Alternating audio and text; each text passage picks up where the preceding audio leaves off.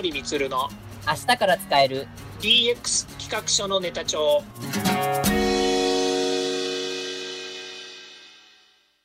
こんにちは。サートプロの近森光です。こんにちは。アシスタントの堀内隆です。この番組は IoT AI 教育事業の専門家近森光が DX デジタルトランスフォーメーションについて実際の事例を交えながら DX とは何か DX でどんな未来ができるかをご紹介します。事例をもとに実際にお客様や社内に提案する企画書に落とし込めるまでの使えるネタのネタ帳としてお届けします。DX 企画書ネタ帳第38回目のテーマは DX 化を進めたい担当者のための説得のヒントというところで、えっと、テレワークについて今回は伺いたいと思います。はい。よろしくお願いいたします。お願いします。まあ、あの、この、まあ、コロナ禍から急速に広まったこのテレワーク化なんですけど、まあ、あの、テレワークが広まった、まあ、完全テレワーク化したという企業がある一方で、まあ、テレワークはもう一切やってないですよ。テレワーク進められないですよ。まあ、ちょっと私たちの業態はさすがにテレワーク化は難しいので、ちょっとあのやってませんよという会社もまあ見受けられます。まあ、それぞれいろいろ、まあ、状況がある中で、まあ、ちょっとこれも前回、この、前回から引き続きこの IT メディアからの記事なんですけど、まあ、突然すぎて反対意見が半数、だけどゼロに、3日間でフルリモートした企業が社員を説得できた理由という記事からちょっと紹介したいんですけど、3日間で原則フルリモートワーク勤務に移行したというこの会社が紹介されていまして、それがまあ現在もこの継続しているということがちょっと紹介されています。はい。僕自身も実はテレワーク、今フルテレワークやってるんですけど、うん。去年の4月まで全くもう本当に会社に行ってなんぼでしょっていう生活から完全テレワークになってっていう感じだったんですけど、まあ僕個人的にはまあすごくまあ良かったっていうところはまあありました。ですけど、はい、一方で、そうじゃないっていう、まあ、人もいて、まあ、結局テレワークをやめてオフィスに戻ったっていうケースもやっぱりありました。まあ、いろいろかなっていうところはあったんですけど、まあ、この流れ、どうでしょう近森さん的には？まあ、身も蓋もない言い方をすると、それって意識の話ですよねっていうのが大きいわけですよね。もうこれ、本当ね、あの企業にとってね、それぞれまあ言い分はあるんだと思うんですよ。はい。だけれども、3日間でフルリモート化ができたっていう話であれば、もともとそういう、まあ、土台というかね、素地はあったんでしょうっていうことなわけですよね。うんで反対意見が半数以上あったで、反対意見がゼロになったということなんですけれども、はい、それはやっぱりえーと、反対意見が半分あったということは、えー、そのフルリモートができるにもかかわらず、それをしたくないという意識が働いたということですよね。あなんかマインドブロックみたいな感じですよね。いや、もちろんあると思いますよ。やっぱりね、えーと、そもそもこの背景に何があるかっていうと、テレワークのね、テレワークとか在宅がこう始まった時によく出てた意見なんですけど、はい、自宅なりね、自分のお家で仕事をする環境がないっていうのがあるわけですよね。あはい、例えばご家庭というのは、自分が仕事を離れてゆっくり休む場だったりとか、自分の、えー、自己実現のための、えー、成長する場だったりとか、もしくは休まる場なわけですよね。うんそこに仕事というですね、えー、まあね、こう働く人にとってみれば、仕事というのは、まあ、戦う道具だったり、戦う場であるわけですよね。はい、戦場を自宅に持ち込むのかと。うんまあ、考え方としてはね、そういうふうに思われる人もいるんじゃないのかなと。つまり、もともと自宅に働く場なんていうのは用意されていなかったわけですよね。はい。私もそうでした。あのテレワーク、コロナがこうあって、テレワークをやらなければいけない、在宅でやりますと、緊急事態宣言がこうあったときには、もう全員自宅で働けるようにもうしてたわけですから、そうしたんですけど、はい、でも自宅にその環境があるかっていうとなかったわけですよ。あはい。ですから私も自宅ではもうノマドワーカーだったわけですね。うん、もうある時は、えー、自分の子供の部屋を借りて仕事をしたり、ある時はリビングで仕事をしたり、えー、ある時は、まあちょっとね、小部屋に、小部屋というのはトイレ トイレに入ってですね、仕事をしたりとかですね。あ、家の中でさまよわれてたんですね。いや、もうさまよってましたね。まあ、今、今となっては、えーまあね、あの大手大手というか、小売りの家電あの家具メーカーさんからですね、はい机と椅子を買ってですね、はい。えー自分のこう、ね、あのかあの部屋の角の方にですね、はい。えーテレワークできる場所を作って、そこで今仕事はしてますけれども、はい。やっぱりこれを整備するまでに、やっぱり何週間かかかってるわけですよね。かかりますよね、やっぱり。えーでその間、やっぱりノバドワーカーをね、家の中でしてたわけですから、まあ、これ、れは私の事例ですけれども、まあはいこれが相対的にやっぱりこう会社で仕事をしてた人がいきなりやっぱりテレワークで自宅で仕事をしてくださいって言われたときに、うんいやいや、そんな簡単にできる話じゃないですよねって思うのは当然ですよね。うーん。ですよね。うん、ただ、この記事にありますようにはい、もともとやっぱり IT 系ですとかシステムとか、まあ、そういったあの技術をやっている会社であればですね、うん。えーまあ、あの考え方としてテレワークはできるかできませんかという、まあ、迫られたときにできますよねと。はい。そのことにノーっていう人はいたとしても、やれるかやれないかって言ったらやれるわけですよ。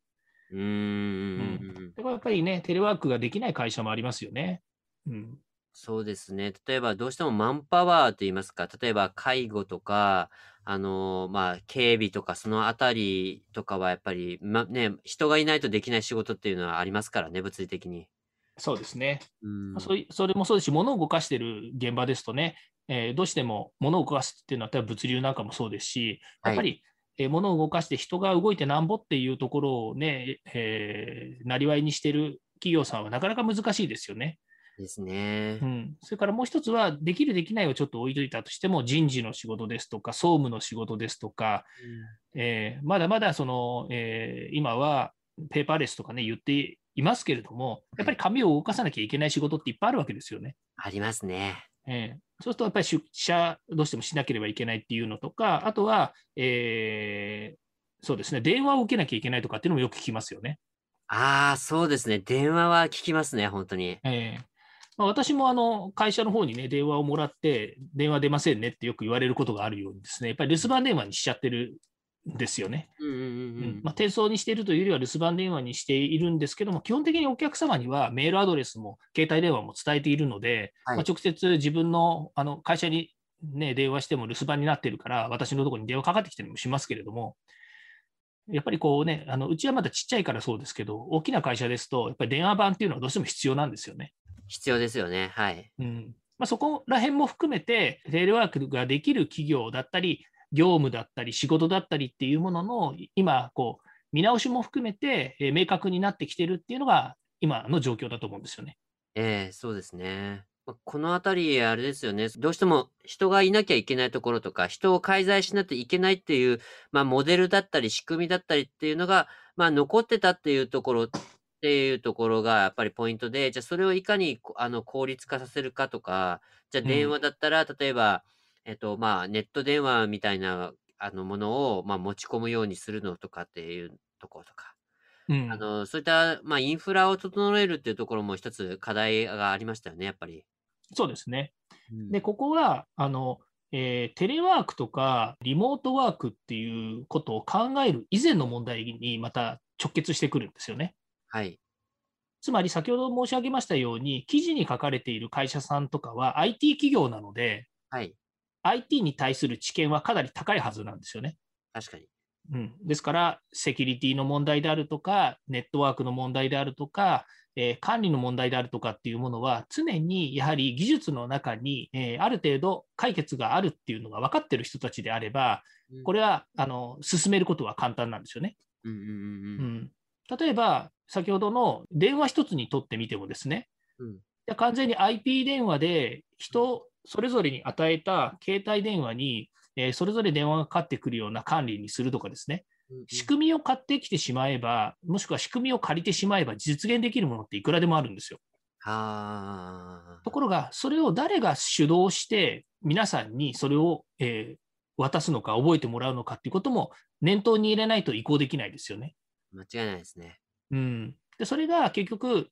コロナ以前にテレワークだとか在宅だとかっていうのを推進してきた企業であれば、ある程度道筋は作れたんだと思うんですよね。うんいきなり、えーまあ、コロナが来ました、緊急事態宣言来ました、えーみんな在宅にしなさいって言ったところで、そんな仕組みも、えー体制もシステムも用意してなかったら何もできないですよね。できないですよね。それこそ数ヶ月間不便があったから、もうテレワークなんか嫌だから会社に戻るって言っても、それはあのもうしょうがないと思うんですよね。うん、で、そこで何が必要かっていうのは、先ほどあのちょこっとあの言いましたけど、誰がそれをやるのかってことなんですよ。うーん。つまり、ある程度中堅から大手にすると、情報システム部だとか、それこそ今の DX って言ってるような流れの中で、デジタルが分かる人たちっていうのが主導してくれるんだったら、話が早いと思います。はいはいはい。でも企業の中で、えーそれこそシステムやツールは使ってるかもしれないけれども、新たなものを導入するときに、おおむね SIR さんとか、えーベンダーさんに依存して全部お任せしてる企業だったら、とてもこの短期間の間にシステム作り上げられないんですよ、会社の中に。できないですよね。うん。だから、その、やりたくてもできないっていう側面もあると思うんですよね、企業として。うん。うん。うんまあ、例えばこのね、記事にある会社ですと、社長さんの鶴の一声でできるっていうのが決まったというように、もともと、えーバッあのバックボーンというかね、会社の仕事自体が IT 系の企業なので、IT の知見の高い人たちが多かったんだと思います。だけど、社長がやれっつったらできちゃうっていうのは、結局そういった基盤があったからでしょってことなわけですよね。まあそうですよね。間違いないですよね、それも。うん、社長がいくらやれって言ったところで、その基盤も、えー考えられる人も、運用できる人もいなかったら、できない話なんですよね。うん。うん。うん。うん。そこが大きくやっぱり違いのあるところだというふうに思いますよね。うーん。ですね。うん。うん。まあなのでやっぱり基盤が整っていたかいないかっていうところっていうのはまあ一つまあ大きか、大きい要因になる。まあテレワークを推進できたかできてないかっていうところのまあ一つ分かれ目になるっていうところになるのかなというところですね。うん。うん。そうですね。で、実際にこの、まあ、3日間でテレワーク、まあ、移行された会社がですね、この、まあ、大きなメリットとして2つ挙げられてまして、まあ、1つは、まあ、開発されているこのプロダクト、まあ、バーチャル上の空間提供を、なんかこう、VR とか AR とかでこの技術でこう作っていたらしいんですけど、まあ、そ、その、あの、ユーザー目線が深まったという、これ、あの、記事が紹介されてます。まあ、ご自身たちが、この、まあ、バーチャル上での空間提供をしていて、じゃどういうふうにその、まあ、いわゆるユーザビリティって言いますか、ユーザーとしてのこう考えっていうか、言いますか、これを体験できるかっていうところが、実際に自分たちが遠隔になって、こう、初めてその知ったみたいな、まあ、そまあ、というのはちょっと大げさかもしれないですけど、実際に自分たちが遠隔になって、初めてその、ユーザーとしての使い目目線というか、こう、まあ、インサイトといいますか、こう心の中といいますか、で、あの、あの、感情的にこういう風になるんだなっていうのが分かったっていうところが紹介されていましたね。うん。そうですね。うんやっぱりこうね、あの、有事になって分かることっていうものはいっぱいあると思うんですよね。はい。うん、まさにお客様と同じ目線でとか、お客様が何が本当に困っているのかっていうものを自分が体験することで、えーこう分かってくる、まあ、いわゆる、えーまあ、い言ってみたら、今時の言い方すると CX ですよね、カスタマーエクスペリエンスって言われているような、まあ、うそういう、まあ、お客様が体験するっていうことに対して、自分たちがまず身をもって体験をしたからこそ、お客様の気持ちが分かるっていうことに直結してくると思うんですよね。ですね。うん、これはあのもう確かにメリットとしてはすごく大きかったんじゃないかなというふうに思います。で、私も個人的なことで言うと、昔あの、一番最初に勤めてた会社で、えーインターネットの、えーをつなぐ道具として、モデムっていうのがあったんですよね。ありましたね。はい。えーもう今ね、若い人聞いてたら、モデムって何よって思われるかもしれないですけど、まあ、昔ね、アナログ回線でこうインターネット上にデータを送る装置として、モデムっていうのがパソコンの外側についてたわけですね。はい。うんで、今はパソコンの中に入ってしまったり、スマートフォンの中にも入ってしまっているので、あまりモデムっていう言葉をね、えーモジュレーション、デモジュレーションっていうのがモデムの語源なんですけども、はいそれを知る人はあの、ある一定層、年齢以上の人じゃないと知らないんだけれど、はい。でも、それを作ってる会社にいたんですよね。ああ、はい、はい。ええで、その時に、そのモデムをですね、あの普通、その頃まずインターネットなんてあの、えー発展途上期なわけですから、うん。モデム使って仕事したりとか、モデムを使うことなんてほとんどの人はしなかったわけですね。そうですよね。うんまあ、いわゆる一般のユーザーとして身の回りでは使ってなかったわけなんですけども、で、私も自分の会社でそれを作ってて、えーまあ、いわゆるあの観光庁に売っていたわけですね、法人ビジネスとして。はいはい。でも、個人で使う機会なんてそんなにありませんから、意味がわからなかったわけですよ、もの作ってても。うんシステムとか技術とか、そのもの自体が何に使われてることっていうのは分かるんですけど、自分が使っている感覚がないから、はい。ね、メリット、デメリットって言われても、よく分からなかったわけですよね。ああ、なるほど。まあ、そこで自分自身がまあ今の仕事にね、こう、えー移行するきっかけにもなった、このインターネットっていうものを、はい自分自身がやっぱり体験しなきゃいけないと思って、そのパソコンと、えーパソコンにモデムをつないで、自宅からインターネット通信ですね。えー当時、まあ、インターネット通信といってもいろんなやり方があったんですけれども、そのインターネット通信を通じて自分で、えープログラミングしてホームページ作ったりとか、いろんなことを自分自身がやりだしたんですよね。ああ。そうしたときに、インターネットの可能性っていうものが大きく自分自身の中に広がったのと同時に、まあ、はいこれは、えー一個人、一企業がやるものではなく、もう世界的、もしくは、えー世の中みんながこれに携わることをしなければいけないと思って、私はそこから転職をしちゃったわけですよ。ああ、そうだったんですね。そうなんです。なので、自分が体験してみないと、自分があそこにやっぱりどっぷりはまってみないと、わからない世界があるっていうのは事実だと思うんですよね。まあ、そうなったときに今回、その、えーインえーテレワーク、つまりあの、えーまあ、コロナになって緊急事態宣言になって、えー自宅からあのテレワークをしてみた結果、お客様との目線が、えー同じになったとか深まったっていうことが体験できたということがメリットとしてあの言われているのであれば、ものすごく価値のあることなんじゃないかなと思います。そうですね。やってみないと、自分たちが体験してみないと気がつかないことってたくさんありますから、まあ、はいそこの、やっぱり経験したかしてないかっていうのは、やっぱプロダクトにも大きく、あのー現れてくるんじゃないかなと思います。そうですよね。はい。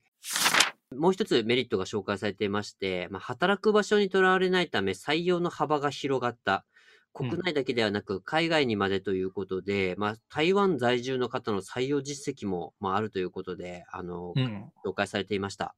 うん。うん。ね、やっぱりそうですよね。働く場所にとらわれないとなると、本当にワンワールドですよね。世界のどことでも仕事が一緒にできるっていうのは、すごくメリットがあることだろうなって思いますよね。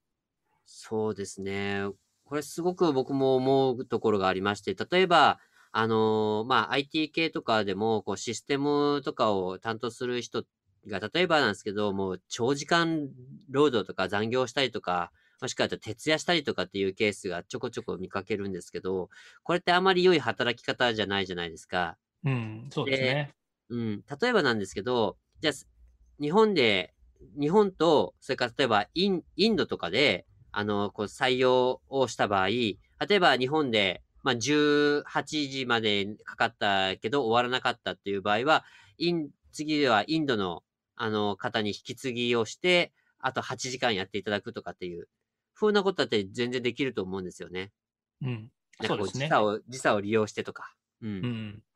よくあのヘルプデスクですよね、えー電話のヘルプデスクが365日24時間対応ができますよって言っている一つは、全世界に拠点を持ってるっていうのもあるんですよね。ああ、うん。まあ、全世界に拠点を持ってるって言ってもねあの、地球の裏側の人たちが英語で喋ってるのを日本人が聞くっていう話じゃなくて、まあ英語の世界であったとすれば、もう全世界のところにそのヘルプデスクの拠点があるので、どこでもあの切り分けてあの、えーそういった電話の受付ができますっていうのをよく言ってた企業がありますよね。ああ、うん、それと同じように、やっぱり働く時間帯が違うので、うん。やっぱり3分割、世界を3分割すればですね、うん。えー365日24時間、えー対応ができるっていうのを拠点で表してましたよね、昔は。ええええええ。うん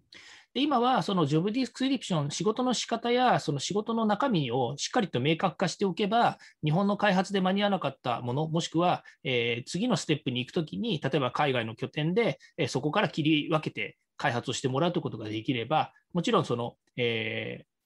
仕事の仕方、仕事の場所ってことにとらわれず、えー世界で一緒に仕事をしてもらえる人が採用できるっていうのは、あの当然あることですよね。ですね。そうなんですよあの国内だけでなくっていうところっていうのは、うんその企業の価値っていうものにも今度現れてきますよね。現れますよね、これ、本当に。ううんん、スピード感とかそういったところも全然変わってきますからね、本当に。そうですね、うん。やっぱりこう、その今のおっしゃるように、そのスピード感っていうものが、やっぱり、えー国内の、えー、普段コミュニケーションを取っている日本人で、えー行うスピード感と、外国人の方、海外のやっぱり文化だとか、えー仕事の仕方っていうものに、えーやっぱり慣れている人たちが入ってきた時の、その隙間を埋めるというかですね、そこを融合するっていうことに対して、社員の意識が変わったりとか、やっぱりグローバルでの仕事の仕方っていうのの経験が積めるっていうのもすごくいいことだと思うんですよね。そうですよね。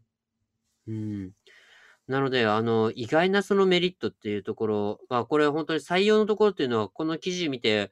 あの、私も、あっと思ったんですけど、採用もシームレスになれば、地域周辺で見つからなかった方、優秀な方も見つかるし、まあ、こういった時差を利用した、あ例えばその業務の回し方っていうのも、まあ、できるっていうところっていうのは大きいのかなと思いましたね。そうですね。あの言い方を変えれば、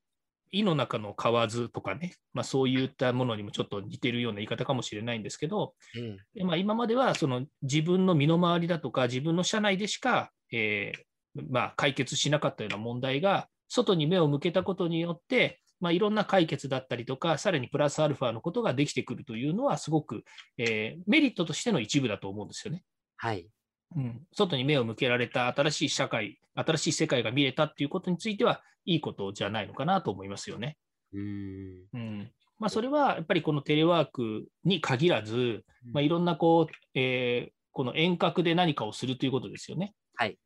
うんまあ、例えば紙の申請書とか経費生産だったりとか、うんえーそういった今まで、えー本当に、えーまあ、無駄と言われているものが、オフィスで仕事をしている限りにおいては、一般的、当たり前のようなことだったものが、全部電子化されていくっていうこと、はい。うん、これはものすごいメリットだと思いますよね。ですね。まあ、こういったそのテレワークがね、こうずっと広まって、このテレワークでのこうメリットがこう大きいところっていうのは、まあ、いろいろと享受した方もいらっしゃれば、あ一方で、こうテレワークはちょっと嫌だとか、テレワークはちょっとやめて出社したいっていう思う方もやっぱり中にはいらっしゃるようで、こちらはあの、マイナビニュースの記事で紹介されていたんですけど、テレワークをやめて出社したいっていうのが20代で一番多くて67.4%の数値を叩き出したっていうのがちょっと紹介されていました。大きいですね。大きいですね。これ3人に2人はもうテレワーク嫌だ、あ出社したいって思ってるってところなんですもんね、これ。そうですね。ううんんなんででしょうね、これ。20代の方がそう思うっていうのは。うんまあ、逆に言うと、私が50代だから思うのは、はい。もうこのぐらいの年齢になってくれると、ピンで仕事全部できちゃうんですよね。あー、なるほど、なるほど。うん、うん。ある程度、自分自身でデシジョンができるっていうんですかね、えーうん自分自身の仕事に対しての自分なりの経験やスキル、それから解決する、えー手立てっていうものを、ある程度持ってるんですよね。うんうんうんうんうんうんうん。、で、私もやっぱり20代のことを思い返すと、自分一人で全てのことが解決できるようなスキルや能力っていうのは持ってなかったはずだし、うんまあ、当然ね、あの担当者、一担当者として、えー上司や先輩に質問なり、判断を仰ぐっていうことも仕事の一つだったわけですよ。うんうんうんうんうんですね。テレワークだからそれができないっていうことではないんですけれども、はいやっぱりコミュニケーションギャップっていうのは出てくりますよね。まあ確かになんか直接なんかはい対話した方がいい時もありますよね。うん、うん。だって、ズームで会議してて、先輩の背中見れないじゃないですか。確かに。先輩正面向いてるから、先輩の背中見れないんですよ。うんうんうんうんうんうん。だけど会社に行って、先輩の背中見ながら、後ろから覗き込んで仕事は見れるわけですよね。たえええええええまあ、ごめんなさいね。あの、すごいなんか変な言い方をしてますけれどえいや、まも。あまあまあまあ、でもなんとなくからであっても、あ先輩ってこういうふうに、あの、会議で言うんだな、こういうふうに、あの、お客様と、あの、打ち合わせでちょっとこう持っていくんだなっていうところっていうのは、なんかこう、見えるって言いますか、なんかこううん、声だけはそれはもちろん、あの、ズームでも聞こえるんですけど、実際の見え方はやっぱ違うんじゃないかなと思うんですよね。そうですね。はい。まあ、結局、こう、人、もう今回のこのテレワークで分かったことの一つは、はいあの、何を求めてるかっていうのはアウトプットっていうものなんですよね。ええうんその人の評価っていうものが、やっぱりアウトプットっていうものにうん非常にこう、まあ、なんていうんですかね、こう、まあ、パーセンテージが大きいというのか、判断の指標が変わってきてるわけですよ。はい。うん、で、アウトプットがやっぱり大きい人っていうのは当然、その、まあ、一人一人アウトプットっていうのはあると思うんですけども、やっぱりアウトプットの結果の大きいのは、ある程度やっぱり経験ができた人たちの方がスピードが速かったりとか、えアウトプットの量が多かったりとかっていうのはあると思うんですよね。あうん、やっぱり若手の人たちはアウトプットも大切なんだけど、それ以前にやらなきゃいけないことっていうものの、え仕事の仕方、仕事の関わり方っていうものをまずこう自分たちがしっかり軸足を作っていかなきゃいけないタイミングであるにもかかわらず、一人で何でもやんなさいっていうふうにほっぽり出されるっていうことは、全くもってナンセンスなことじゃないかなと思うんですよね。あ、ああ、確かに。うん、だから、ほ当人たちにしてみれば、もうテレワークはやめてくれと。うん。会社に行って先輩方なり上司なりと一緒に仕事してた方が、やっぱり自分自身の勉強にもなるし、身になることも多いっていうのは言われるのは当然じゃないかなというふうに思うんですよね。うーん。まあ僕らはね、そういう経験をしてきたから言えるっていうところもありますけどね、確かに。その通りなんですよね。ううんん。だし、あのね、あの、まあ、こう言っちゃなんですけれども、余計な雑音がない分、仕事がしやすいっていうふうに思う方もいると思うんですよ。はい。うん、まあね、誰とは言いませんけれどもね、割とその、あの、自治体なんかに勤めてる担当者の人たちって、そういうことを言うんですよね。そうなんですか。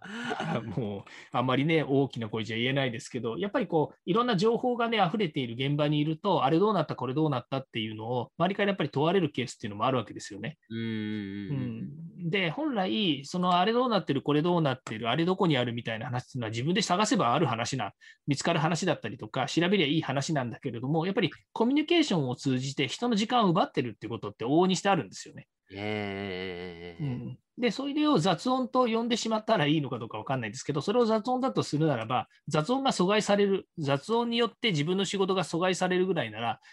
シャットダウンした方がいいわけですよ。うんうんうんうんうんね、自分の仕事にも集中できますし、うん。えーまあ、その人によってね、違いますけれども、やっぱりこう、えーね、自分自身のアウトプットを作るためには集中する時間がないとダメなので、そういう意味じゃ、えー仕事の仕方がしやすくなったっていう人も多くいるわけですよね。はい。うん、だけど、やっぱり若い人たち、これ顕著ですけれども、20代最多で67.4%がテレワークやめて出社したいって言ってるのは、本当にこれはもうね、えー深刻な話ですよね。まあ、そうですね。これはちょっと厳しいですよね。